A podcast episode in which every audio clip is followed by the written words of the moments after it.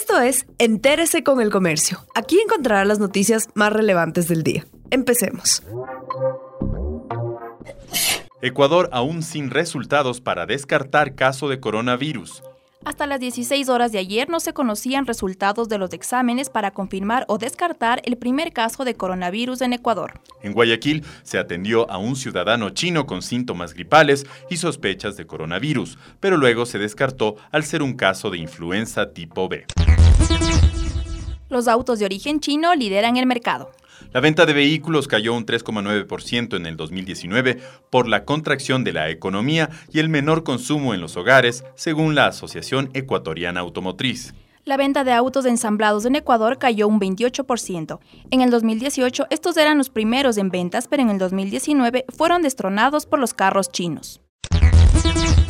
Alianza País planifica una revisión de sus postulados ideológicos. Tras una reunión entre sus asambleístas se ha definido una convención para el 29 de febrero que posiblemente será en Quevedo.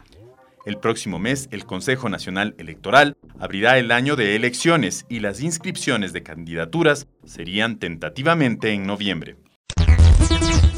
La fiscal Diana Salazar y otros tres juristas integrarán la Corte Permanente de Arbitraje de La Haya. La Fiscalía dijo que esta designación no implica que Salazar tenga que dejar su cargo que seguirá normalmente en los procesos que lleva adelante.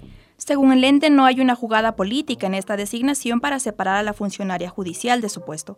Uno de los expedientes que Salazar tiene está relacionado con el caso Sobornos, cuyo juicio comienza el viernes 31 de enero.